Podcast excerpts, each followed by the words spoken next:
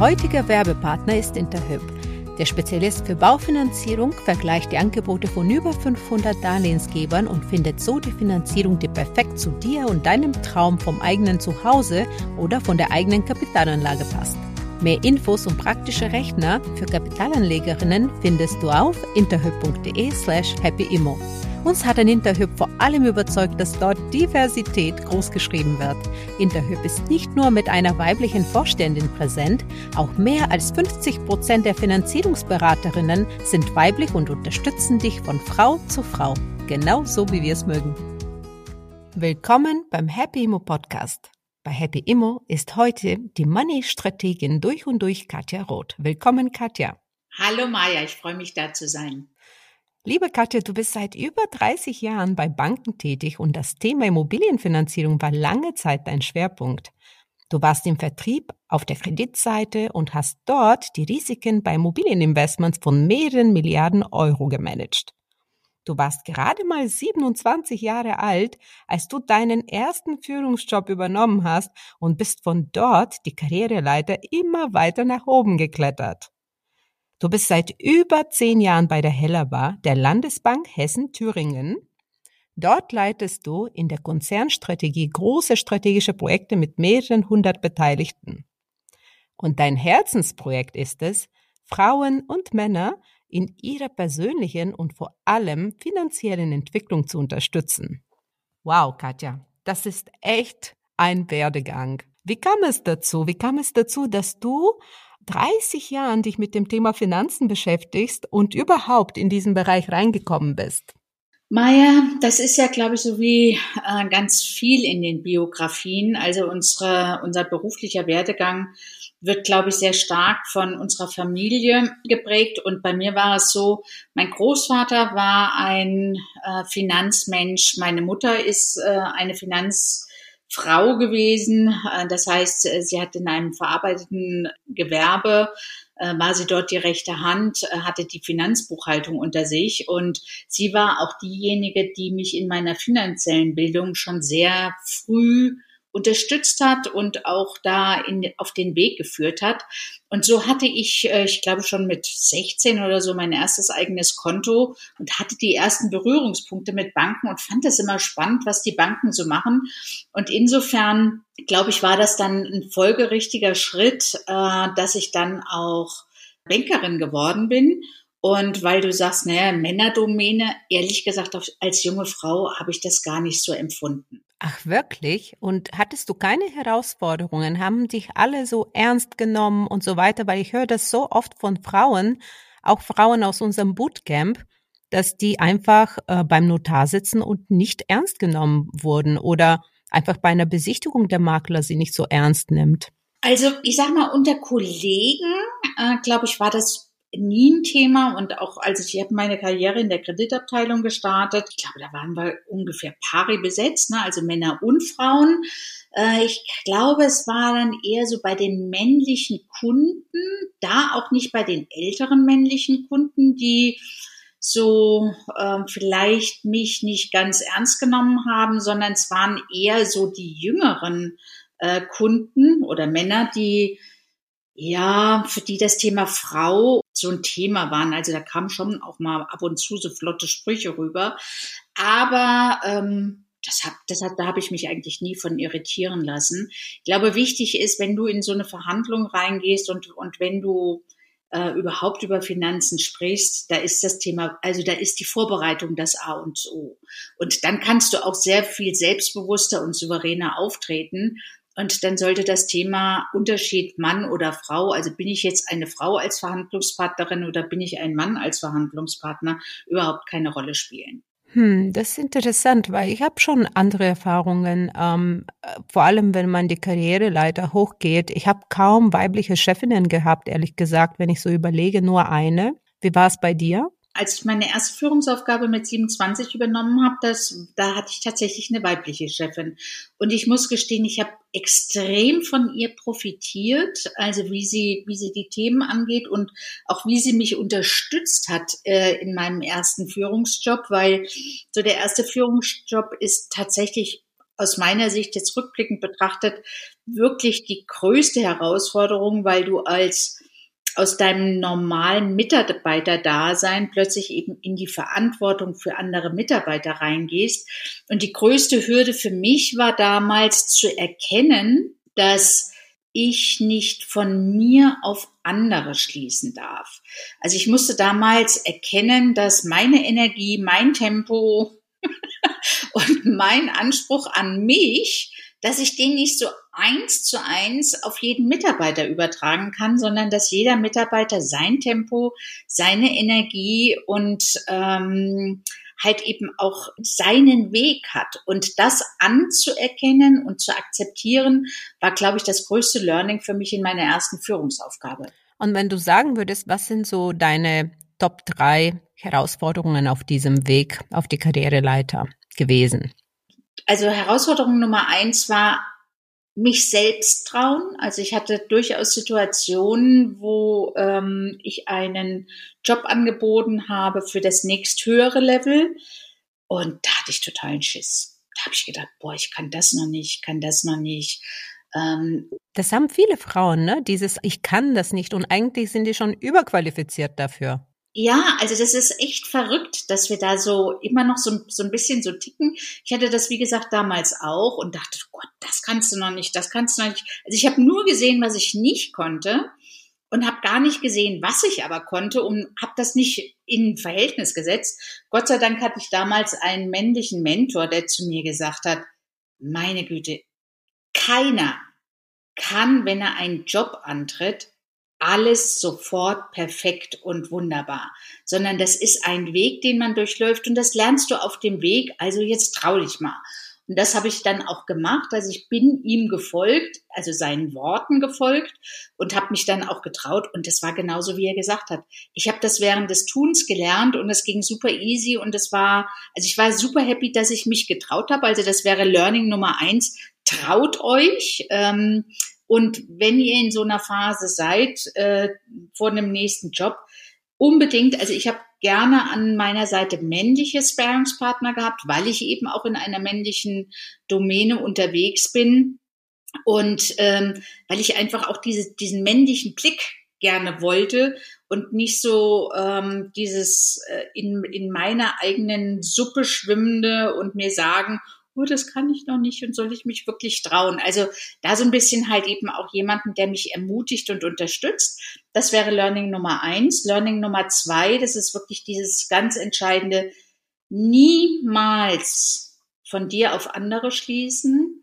Äh, das ist wirklich kein guter Ratgeber, egal in welchem Job, egal auf welchem äh, Karrierelevel, sondern da auch immer sehr gut darauf schauen, ähm, wo stehen deine, deine Kollegen, deine Mitarbeiter, deine Vorgesetzten und dich dann an deren Tempo und an, an deren ähm, Geschwindigkeit auch anpassen. Das Oder verstehe das ich auch sehr gut, weil ich bin auch gewöhnlich sehr schnell und ich musste mich immer so ein bisschen anpassen, ne? weil man kann nicht zu schnell sein, weil sonst nimmt man die Leute gar nicht mit.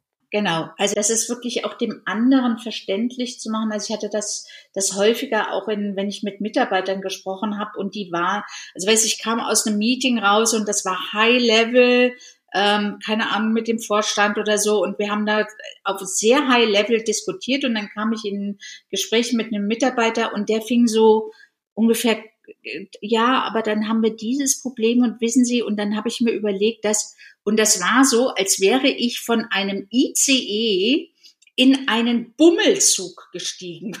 Und diese, ich musste mich erstmal an dieses Tempo, weißt du, so, das ist so ungefähr, als würde jemand in, im ICE plötzlich die, während voller Fahrt die Vollbremsung ziehen.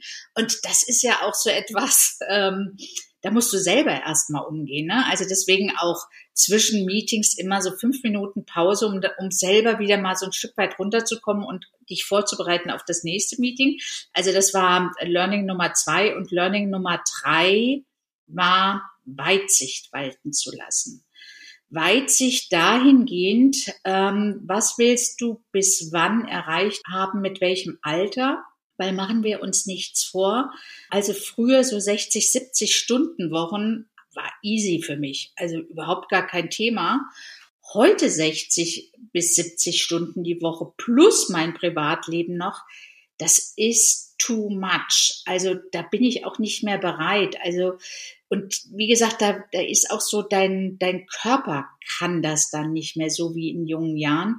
Deswegen auch langfristig eine Karriereplanung so anlegen. Und ich weiß, dass bei Frauen, die ähm, insbesondere halt auch Familie planen, dass die Karriere da komplett anders verläuft, weil einfach die Phasen da anders sind. Also die sind in den, in den jungen Jahren dann eher mit der äh, Kindererziehung äh, sozusagen zugange und kommen dann später in Führungsverantwortung rein. Und das ist dann tatsächlich dann auch nochmal ein zusätzlicher Spagat mit dieser Führungsverantwortung plus deine eigenen Energien lassen langsam nach. Ja, diese drei Tipps sind super gut. Lieben Dank, Katja, dafür. Und jetzt möchte ich mit dir in das Thema Finanzierung einsteigen, weil ich weiß, dass unsere Zuhörerinnen insbesondere in der heutigen Zeit total interessiert sind zu erfahren, was so eine Money-Strategin denkt. Die Zinsen ja. sind ja hochgegangen. Ne? Ähm, die Banken sind ein bisschen unsicher, aber das kannst du uns besser erklären. Wie, wie siehst du die heutige Zeit? Also da ich ja schon äh, sehr lange in diesem Metier drinne bin, erschreckt mich die heutige Zeit nicht. Das hat es immer gegeben. Zugegebenermaßen die Geschwindigkeit, mit der die Zinsen seit ich sag mal, Anfang letzten Jahres bis heute gestiegen sind. Ich glaube, diese Geschwindigkeit ist neu. Also früher sind Zinssteigerungen immer deutlich langsamer verlaufen. Ähm, aber die Zinsmärkte oder auch die Kapitalmärkte unterliegen heute ganz anderen Gesetzmäßigkeiten als vorher. Das heißt also, dort sollten wir uns schon immer darauf einstellen, dass man nicht von der Vergangenheit auf die Zukunft ableiten kann. Was ich in solchen Phasen wirklich immer sehr empfehle, ist, und was ich tatsächlich nicht mag, wenn in der Presse steht, wow, und die Zinsen sind dramatisch gestiegen und es wird zu einem Crash kommen und ich weiß nicht was, das ist mir alles zu überzeichnet, zu überzogen. Ich persönlich beobachte den Zinsmarkt immer sehr langfristig und das heißt, ich greife da auf verschiedene Ressourcen zurück. Und eine meiner Lieblingsressourcen, auf die ich da zurückgreife, sind die äh, Ausblicke von den Chefsvolkswirten äh, der diversen Banken. Und ähm, mein Favorite ähm, Chefsvolkswirt, in dem Fall ist es eine Frau, das ist die äh, Dr. Gertrud Raut. Ja, sie ist bei der Helaba, aber ich würde sie auch toll finden, wenn ich nicht bei der Helaba beschäftigt wäre weil sie liegt immer total treffsicher. Sie ist in ihren Prognosen immer extrem ausgewogen und die Prognosen sind wirklich in drei Szenarien dargestellt. Ähm, und da kann ich mir ein Bild machen. Also das heißt. Aber was heißt das genau für dich? Zum Beispiel, weil ich, ich höre auch gerne äh, die Gertrud ähm, und äh, ich habe sie auch in unserem Podcast eingeladen. Ähm, was, was zeigen dir jetzt die Szenarien für dieses Jahr zum Beispiel? Also das Szenario für dieses Jahr heißt ganz eng den Markt beobachten. Also das heißt, ich gucke immer sehr stark, was machen die Zinsen. Also wenn du jetzt guckst, wir haben auch dieses Jahr so, ein, so eine gewisse Berg- und Talbahn schon gehabt. Zwar ist das jetzt in kleinen Schritten, aber dadurch durch diese, durch diese ganzen neuen Dinge, die auf die Finanzmärkte und auch Zinsmärkte einströmen, kann, wenn du das, wenn du das jetzt mal vergleichst, jeder sagt, das ist wie Glaskugel lesen. 50 Prozent sagen, die Zinsen werden wieder sinken. 50 Prozent sagen, die Zinsen werden wieder steigen. So, und dann bist du als derjenige, der jetzt eine, eine Immobilienfinanzierung sucht, natürlich in der Zwickmühle und sagst, oh mein Gott, auf wen soll ich denn jetzt hören und auf was soll ich mich denn verlassen? Das heißt, meine Empfehlung hier an alle diejenigen, die im Moment eine Immobilie kaufen wollen und auch finanzieren wollen, ihr werdet nie den einen Moment finden, wo die Zinsen super duper sind, ähm, sondern diese Entwicklung, die wir im Moment haben mit den höheren Zinsen, also die sind bei weitem noch nicht so hoch, wie sie halt eben auch in der Vergangenheit schon mal waren. Also ich kenne durchaus Zeiten, wo auch Immobilienfinanzierungszinsen bei fünf bis sieben Prozent oder sogar acht Prozent lagen und da sind wir ja noch weit von entfernt. Aber nichtsdestotrotz, sie sind jetzt deutlich höher als das, was wir jetzt lange Zeit gewohnt waren, wo sie halt eben unter einem Prozent äh, lagen. Das hat es in der Vergangenheit, also zumindestens, wo ich mich dran erinnern kann, in der Form noch nicht gegeben. Das heißt, da sind wir im Moment ein bisschen verwöhnt, ja. Und deswegen, wenn ich jetzt heute eine Immobilie kaufen würde, meine persönliche Meinung ist, ja, die Zinsen werden wieder sinken, ob sie auf dieses alte Niveau zurücksinken von unter einem Prozent, I don't know. Also kann ich mir im Moment nicht so ganz vorstellen, zumindest nicht in den nächsten zwei bis drei Jahren. Das heißt aber, ich würde schon, wenn ich jetzt zu der, ich persönlich zu der Meinung komme, ich gehe davon aus, dass die Zinsen in den nächsten paar Jahren wieder sinken werden, würde ich im Moment eine Zins, eine relativ kurze Zinsbindung wählen. Also für Privatpersonen ist, glaube ich, das Maximum, was man abschließen kann, oder das Minimum, was man abschließen kann, fünf Jahre. Dann würde ich jetzt auf die fünf Jahre gehen. Wenn du eine Finanzierung findest, wo du die ganze Zeit variabel bleiben kannst, dann würde ich variabel bleiben und würde die Zinsen nicht festschreiben. Würde aber dann sehr eng ähnlich, wenn du Aktien hast, dann guckst du ja auch dir den, den, die Entwicklung des DAX, des Dow Jones und wie die ganzen Börsen äh, heißen und Börsenindizes heißen, guckst du dir ja auch immer regelmäßig an. So würde ich das mit den Zinsen auch machen und würde dann, wenn ich denke, gut, jetzt ist ein Niveau gekommen, wo ich denke, alles klar, jetzt schreibe ich wieder fest, dann würde ich auf je nachdem, was du mit der Immobilie vorhast, auf fünf oder zehn Jahre. Manche mögen auch 15 Jahre, ist jetzt nicht so mein Ding würde ich dann halt eben festschreiben. Das wäre meine Strategie. Sehr interessant, was du sagst, weil für Immobilienprofis, und da zähle ich mich jetzt dazu, würde ich das definitiv auch so empfehlen. Und ich habe tatsächlich den letzten Kredit, den ich verlängert habe, habe ich variabel verlängert und warte jetzt, oh. dass die Zinsen fallen. Und ich habe mir jetzt auch die Zinskurve angeguckt und man sieht, dass in 15, in 20 Jahren der Zinssatz unter drei Prozent ist und eher Richtung zwei Prozent für drei Monats Euribor. Aber unseren Zuhörerinnen, die Anfängerinnen sind, empfehle ich erstmal eine Sache und die ist ganz, ganz wichtig. Die Miete muss Zins und Tilgung decken. Und das ja. ist ein smarter Kauf. Und wenn die das machen, ist es eigentlich egal, wie langfristig der Zinssatz gesichert ist. Und Sicherer für Anfängerinnen wären ja zehn Jahre, was ja die Banken am üblichsten auch machen. Ich weiß jetzt nicht, ob ich einer Anfängerin wirklich fünf Jahre äh, oder variabel empfehlen würde. Was sagst du dazu? Also Maja, das sehe ich anders. Also was ich in so einem Fall tatsächlich empfehlen würde, dass die Anfängerin tatsächlich mal mit einem Tilgungsrechner spielen. Also da gibt's im, im Internet wirklich äh, inzwischen ganz tolle ähm, Plattformen, wo es auch entsprechende äh, Zins- und Tilgungsrechner gibt. Ähm, mein Favorit ist da Baufi 24. Ich mag den Rechner eigentlich ganz gerne, weil dann kannst du sowohl den aktuellen Zins dir von Baufi 24 vorgeben lassen oder du kannst einen fiktiven Zins angeben lassen. Ich glaube, Finanzfluss.de hat auch äh, ein ganz gutes Tool.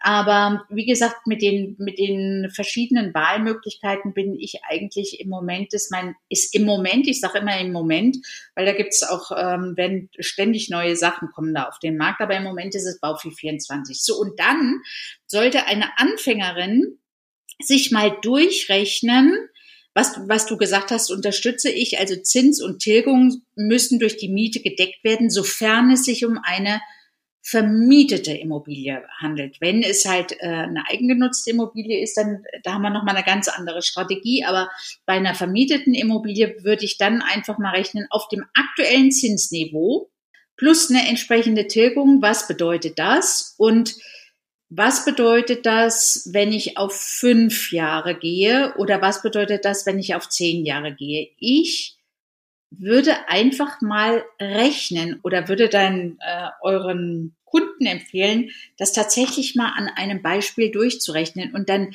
nimmt das nämlich auch ein bisschen die Angst und du hast dann wirklich klare Zahlen, Daten und Fakten vor dir und musst die dann halt eben einfach in den Kontext setzen mit dem, was auch deine Strategie für die fremdvermietete Immobilie ist. Also soll sie denn später mal für deine Altersvorsorge dienen oder spekulierst du darauf, dass der Wert extrem steigt und äh, du die Immobilie nach zehn Jahren mit einem satten Gewinn verkaufst? Also was ist die Strategie? Und anhand der Strategie für die Immobilie würde ich immer auch meine Finanzierung gestalten.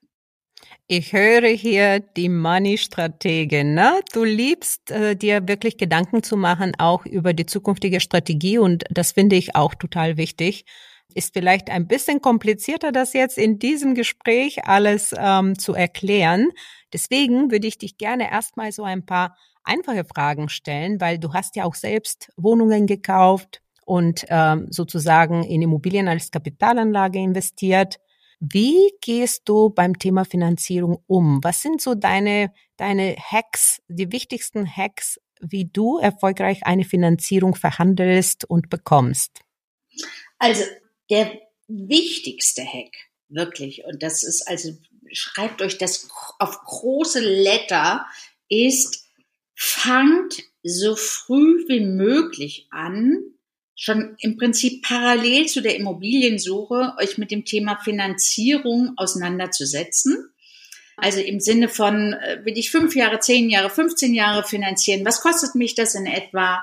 Äh, führt äh, schon mal so ein bisschen Market Research durch, sprecht mit eurem Netzwerk. Was sind gute Finanzierungspartner? Wo haben eure Netzwerkpartnerinnen die entsprechend guten Erfahrungen gemacht? Mit welcher Bank? Mit welchem Finanzierungsvermittler?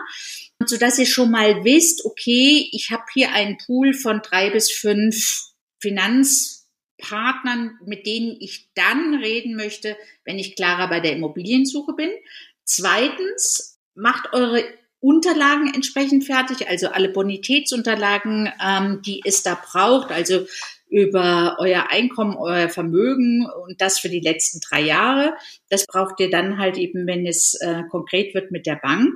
Und wenn ihr klarer seid mit der Immobilie und sagt, wow, das könnte eine sein, die würde ich gerne kaufen, dann würde ich schon, bevor ich die erste Kaufverhandlung führe, schon mal mit meinen Bankberatern oder Finanzierungsvermittlern sprechen, würde sagen, hier, das sind, das sind die Indikationen, welche Finanzierung wäre da machbar, was wäre der Zins, ähm, kriege ich die Finanzierung, ja, nein so dass ihr, wenn ihr in die erste Kaufvertragsverhandlung reingeht, und das wäre im Prinzip Tipp Nummer drei, da braucht ihr mindestens schon mal eine mündliche Zusage von einem der Finanzierungspartner, dass sie sagen, jawohl, alles klar, weil das verschafft in der Kaufverhandlung so eine Souveränität, die ist mit nichts zu schlagen, weil wenn ihr dann ganz easy sagen könnt, alles klar, von mir aus können wir nächste Woche zum, zum Notar gehen und können den Kaufvertrag protokollieren.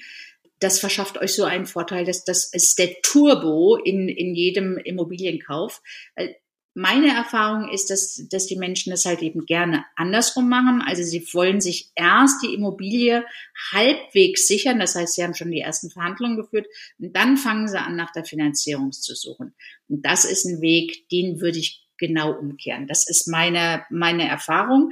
Das habe ich immer so gemacht, egal ob ich jetzt, ob das damals war bei fremdgenutzten Immobilien oder aber auch bei meiner eigengenutzten Immobilie. Ich hatte immer einen, ich wusste genau, was ist die Bank bereit zu finanzieren bei der konkreten Immobilie, weil die Finanzierung richtet sich ja nicht nur nach deiner persönlichen Bonität, sondern insbesondere auch nach der Immobilie, also nach dem Wert der Immobilie.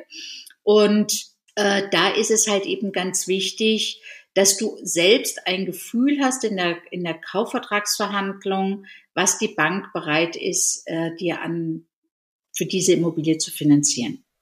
Und wie ist es bei Frauen? Also Beobachtest du, dass Frauen das irgendwie anders machen? Was könnte speziell Frauen helfen jetzt äh, bei dem Thema Finanzierung und in der Verhandlung? Da wir Frauen ja gerne mal so ein bisschen perfektionistisch sind, wollen Frauen äh, natürlich auch alles perfekt machen bei der Finanzierungsverhandlung, bei der, bei der Kaufvertragsverhandlung. Und ähm, es muss nicht perfekt sein. Aber was wirklich hilft, ist gut vorbereitet zu sein. Also gut vorbereitet heißt in dem Fall, dass ihr euch wirklich Gedanken macht, wie soll denn die Finanzierung strukturiert sein? Wollt ihr fünf Jahre, zehn Jahre, 15 Jahre machen? Setzt euch wirklich vorher schon hin und rechnet das mal an einem der zuvor genannten Rechner durch. Zweitens, habt alle Unterlagen parat, sodass ihr dann natürlich auch ganz souverän, wenn, wenn jetzt der Finanzierungsberater sagt, okay, alles klar, wir schicken Ihnen die erste Indikation und dann sagen die, dann musst du ja zuschlagen oder nicht und dann kannst du dann, dann, dann halt eben auch entsprechend alle Unterlagen zur Verfügung stellen. Und ich glaube, Frauen bringt das halt sehr unter Stress, wenn sie nicht im Vorhinein wissen, wie so dieser gesamte Finanzierungsprozess aussieht. Also natürlich ist eine Immobilie kaufen, da musst du bei dem Kauf einiges beachten. Und der größte Part ist natürlich, oder mindestens der gleich große Part ist dann eben auch bei der Finanzierung. Und das muss in ein Gleichgewicht gebracht werden, halt auch von der Attention. Ne? Also die Attention sollte nicht nur liegen, okay, ich suche jetzt die perfekte Immobilie und verhandle einen tollen Preis, sondern die Attention sollte auch darauf liegen, und welcher Finanzierungspartner ist denn der, der beste und optimalste für mich und für meine Bedürfnisse. Genau, und ich sage auch immer, stimmt die Chemie, ne? Also ich würde auch immer zum Beispiel, auch wenn ich mit Finanzierungsvermittlern arbeite, ich schaue erstmal nach einer Frau und diese Frau muss auch mit mir richtig gut klicken, sonst äh, bekommt man nicht das beste Angebot, ist meine Erfahrung. Ja, wobei, leider gibt's halt wenig Frauen auch in dem Metier. Also ich habe jetzt schon beides äh, gehabt. Also da hatte ich, habe ich jetzt nie so einen Unterschied gespürt. Aber dieses Thema Chemie, Maja, da bin ich komplett bei dir. Das muss passen. Und je nach äh, Finanzierungspartner muss dir auch klar sein, das ist so ein bisschen wie, okay, ich gehe zu H&M oder ich gehe in die Nobelboutique ähm, auf der Goethestraße. Weil da gibt's auch bei den, bei den Banken Unterschiede und das liegt natürlich daran, also die Direktbanken haben das Modell, dass sie günstig sind, weil sie halt auch keinen großen, aufwendigen Service anbieten, sondern dort sind die Produkte sehr standardisiert. Das ist dann H&M. Also H&M kriegst, weißt du immer, du kriegst T-Shirts in den Farben grün, gelb, rot. Hast du nicht gesehen? Und wenn du was Ausgefallenes willst, dann gehst du halt in die Nobelboutique ähm, auf der Goethestraße. Wobei, es muss jetzt nicht die Nobelboutique auf der Goethestraße sein. Es kann auch, keine Ahnung, Pick und Glockenburg sein.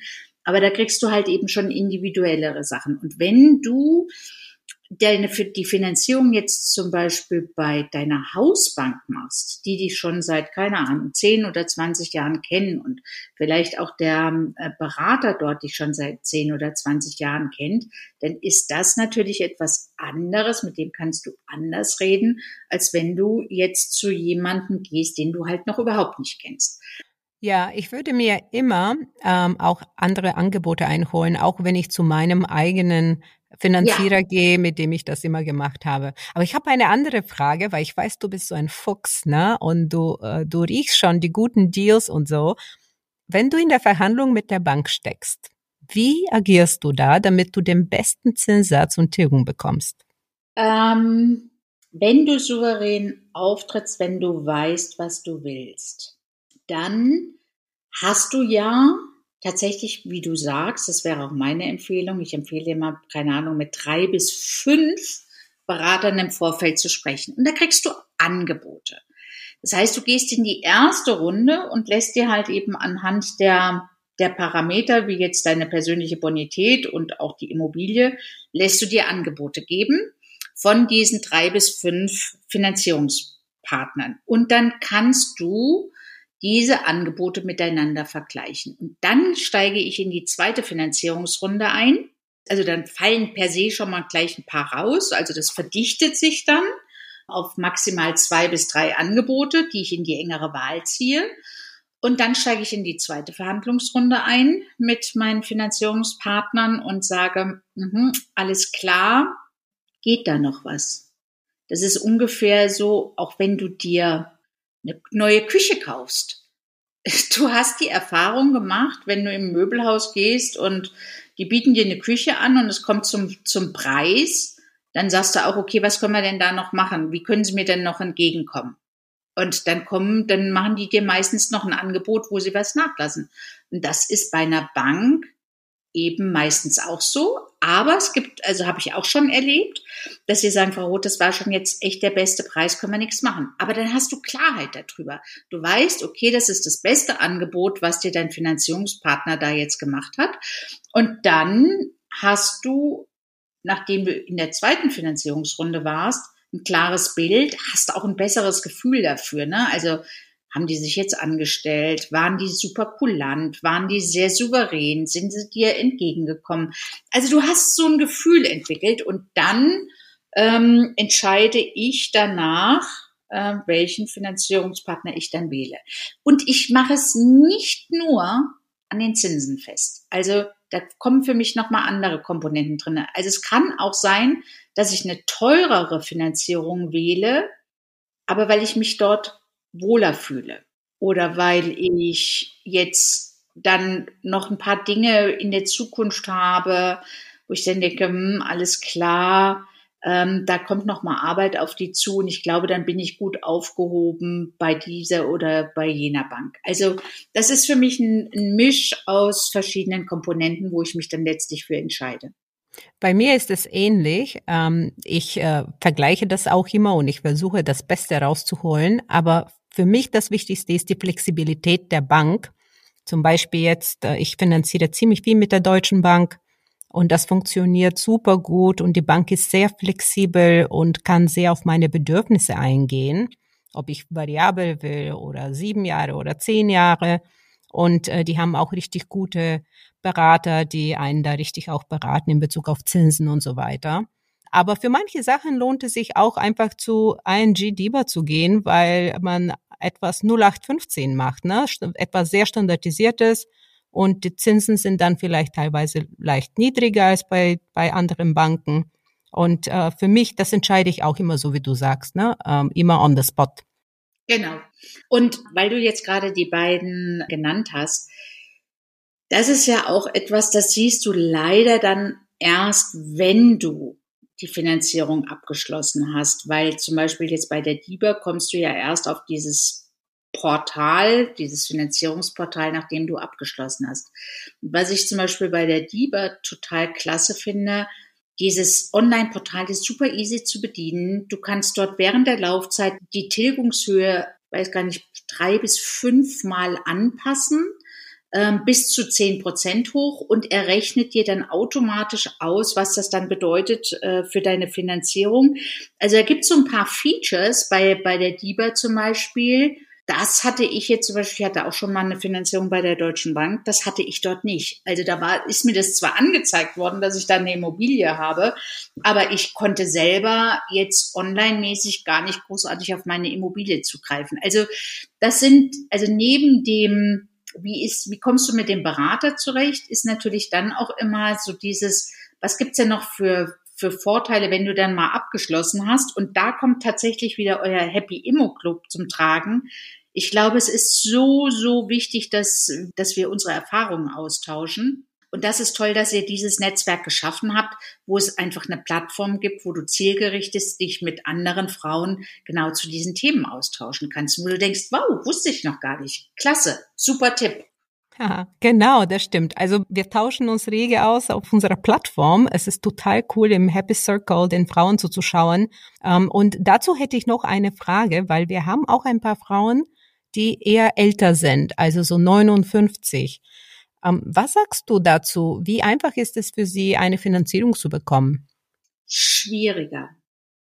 Tatsächlich schwieriger und das hat auch folgende, also das ist, hat nichts mit Diskriminierung oder äh, sonst irgendwas zu tun, sondern es hat einfach damit zu tun, a, gibt es gesetzliche Vorschriften, wonach die Banken halt auch bei der Finanzierungsvergabe handeln müssen.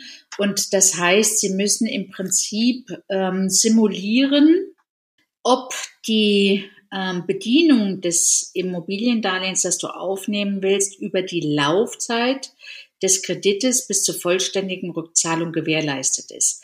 Wenn du jetzt ähm, Ende 50 oder halt eben, sagen wir mal, eher auf ähm, Richtung Rente dich zu bewegst, ist natürlich die Zeit, wo du aktiv noch äh, den entsprechende gute Finanz- oder Einkommenssituation hast, doch sehr überschaubar. Da kommt es dann sehr drauf an, was hast du sonst noch an Vermögenswerten, woraus sich ein dauerhaftes, ähm, wo, woraus gewährleistet ist, dass du den Kredit jederzeit bedienen kannst. Also das, da wird's dann schon sehr individuell und ich glaube, da sind eben diese Frauen sehr gut beraten, wenn sie äh, diese Finanzierung mit einem ihnen sehr gut bekannten Finanzierungspartner machen, der sie halt eben auch schon über lange Zeit kennt. Das wäre Variante eins. Variante zwei äh, das ist auch was, was, was ich meinen Kundinnen immer wieder rate, dann doch auch darüber nachzudenken, ob man nicht in die Finanzierung zum Beispiel eines oder alles äh, Kinder mit reinnimmt, weil wofür ist die Immobilie? Keine Ahnung, willst du sie deinen Kindern hinterlassen? dann stellt sich sowieso irgendwann die Frage, ob du halt eben auch schon frühzeitig anfängst, die Immobilie an deine Kinder zu übertragen. Und dann wäre es tatsächlich folgerichtig halt auch die schon mit in die Finanzierung mit einzubinden, macht es für alle Beteiligten am Ende einfacher. Aber da kommt es wirklich sehr, sehr individuell auf den einzelnen Fall und auf die Konstellation an. Also da würde ich mich schwer tun, eine pauschale Aussage zu treffen, Maja. Ja, das verstehe ich. Wir hatten auch den Fall schon und wir haben sogar eine Finanzierung für eine selbstständige Frau mit 59 bekommen, aber es war schon sehr, sehr schwierig. Also das war auch eins der Themen, ihre Tochter, dass ihre Tochter mit in den Vertrag geht oder zumindestens, dass man zusichert, dass sie dann diese Immobilie später übernimmt, weil sie jetzt derzeit noch studiert. Und äh, eine andere Kunden hatten wir, das war auch total lustig, mit ihr hatte ich das Gespräch und über Strategie und so weiter und sie hat drei Kinder. Ich habe gesagt, naja, kaufst du eine Immobilie mit jedem Kind, wenn das Kind schon arbeitet. Und dann hast ja. du auf jeden Fall die Sicherheit, ne? Ja. Und das klappt, ich glaube, das wird sehr, sehr gut klappen. Aber ich hoffe, dass sie jetzt die erste Immobilie erstmal alleine kauft und dann kann sie diese Strategie umsetzen. Noch eine coole Frage aus unserem Circle, Katja, und dazu, glaube ich, haben wir manchmal ein bisschen andere Meinungen, ist das Thema, wie viel Finanzierung nehme ich am besten auf? Du weißt ja, dass ich immer aufs Maximum gehe, damit ich genug Eigenkapital habe für neue Investitionen. Was, wie machst du es und äh, was rätst du deinen Kundinnen? Maja, hier ist auch wieder dieses Thema Strategie. Also, für was schaffe ich mir diese Immobilie an? Für mich, für meine eigengenutzte Immobilie, in der ich sehr, äh, in der ich selber wohne, war immer klar, ich möchte so früh wie möglich die Immobilie komplett lastenfrei haben. Also das heißt, ich möchte den Kredit zurückgezahlt haben damit ich nicht noch zusätzliche Belastung habe, wenn ich mal, keine Ahnung, 50, 55 oder 60, 70 bin. Das heißt, da habe ich äh, wirklich bei der Finanzierung drauf geachtet und auch alles an äh, möglich gemacht, dass ich die Immobilie so schnell wie möglich wieder lastenfrei hatte. Bei meinen fremdgenutzten Immobilien, da gehe ich mit der Finanzierungshöhe sehr nah an den Wert der Immobilie dran. Also da würde ich mal sagen, da gehe ich so bei 80, 90 Prozent dran. Ich weiß, du gehst gerne an die 100 Prozent. Da, das ist jetzt aber, wie gesagt, auch ein persönliches Risikoempfinden. Äh, und ich als Bankerin und lange Zeit äh, eben auf der Kreditseite tätig, ich gehe ja immer gerne überschaubare Risiken ein. Und für mich ist ein überschaubares Risiko, wenn ich so 20 Prozent Puffer dann noch zum Wert der Immobilie habe. Bei der äh, fremdgenutzten Immobilie da denke ich jetzt tatsächlich nach, weil ähm, das, was an meiner Lebenszeit vor mir liegt, ist definitiv kürzer als das, was an meiner an Lebenszeit schon hinter mir liegt. Das heißt, ich mache mir natürlich schon auch Gedanken, ähm, wie will ich denn jetzt meine fremdgenutzten Immobilien finanzierungstechnisch äh, ausgestalten? Und da äh, werde ich das so machen, dass ich jetzt auch zusehe, dass ich meine fremdgenutzten Immobilien äh, tatsächlich in den nächsten äh, fünf Jahren komplett lastenfrei stelle, damit ich dann die Lücke, falls ich mal in Rente gehe, oder beziehungsweise das ist ja vorhersehbar, dass man irgendwann definitiv in Rente gehen muss, zumindestens mit meinem Bankerjob, ähm, mit meinem selbstständigen Business, das kann ich ja treiben bis ins hohe Alter. Aber da möchte ich tatsächlich keine Belastung mehr auf der Immobilie haben. Aber das ist meins, weißt du? Und deswegen sage ich immer wieder, es kommt darauf an, welche Strategie verfolgst du denn? Wie möchtest du denn in 10, 20 und 30 Jahren leben. Und danach solltest du die, die Strategie für deine Finanzierung ausgestalten. Und deswegen, ja, Strategie gehört auch bei Finanzierungsfragen für mich immer mit dazu. Und bei dir, Maja, wenn du jetzt, also weißt du, wenn du jetzt, wenn ich heute eine junge Frau wäre und ich wäre noch, keine Ahnung, in den 20ern oder gerade an den 30ern, ey, ich würde auch bis 100 Prozent finanzieren, vor mir liegt noch so viel Zeit. Ich würde dann halt eben auch lieber dieses freie Kapital, was ich habe, wieder für zusätzliche Investments nutzen und würde dann eher, wenn ich ähm, an die, keine Ahnung, 40, 45, 50 in dieser Range bin, dann würde ich gucken, okay, wie haben sich meine Immobilien entwickelt? Wo stehe ich mit meiner Finanzierung? Was bedeutet das jetzt für mein Portfolio, das ich angesammelt habe? wie will ich damit gehen und würde dann äh, einfach auch nochmal eine neu, neue Inventur machen meiner Vermögensstrategie. Also Vermögensstrategie heißt für mich auch immer wieder neu auf den Prüfstand stellen, je nachdem, in welcher Lebensphase ich mich gerade befinde. Das heißt nicht, wenn ich mit Anfang 20 eine Strategie entworfen habe, dass die mein Leben lang gelten muss, sondern die muss zu mir und meinem Leben und was ich von meinem Leben noch haben möchte und wie ich leben möchte, dazu muss die passen. Das ist ein tolles Schlusswort, liebe Katja. Ich finde es unglaublich wertvoll, was du uns hier alles erzählt hast und beigebracht hast. Und ähm, diese Strategie, dass man sich das überlegt, das ist unglaublich wichtig. Ähm, du hast was bei mir jetzt auch angeregt. Vielleicht müssten wir so einen Workshop für unsere Circle-Members machen, wo wir über dieses Thema genau sprechen, weil das bestimmt ja sehr vieles ähm, auf dem Weg zur finanziellen Sicherheit und Unabhängigkeit. Und hiermit lieben, lieben Dank, dass du bei uns warst und ich freue mich auf weiteren Austausch mit dir. Danke, es hat mir auch total viel Spaß gemacht und Maya, du weißt, äh, ihr könnt immer gerne auf mich zukommen und ähm, ich komme auch gerne mal in euren Circle. Also von daher und auch Hörerinnen, die im Nachhinein noch Fragen haben, ihr findet mich auf den verschiedenen Social Media Kanälen. Ich glaube, das ist dann auch unten äh, drin verlinkt. Also scheut euch nicht, euch zu melden. Ja, auf jeden Fall. Lieben, lieben Dank und eine schöne Woche für dich. Dankeschön. Tschüss. Ciao.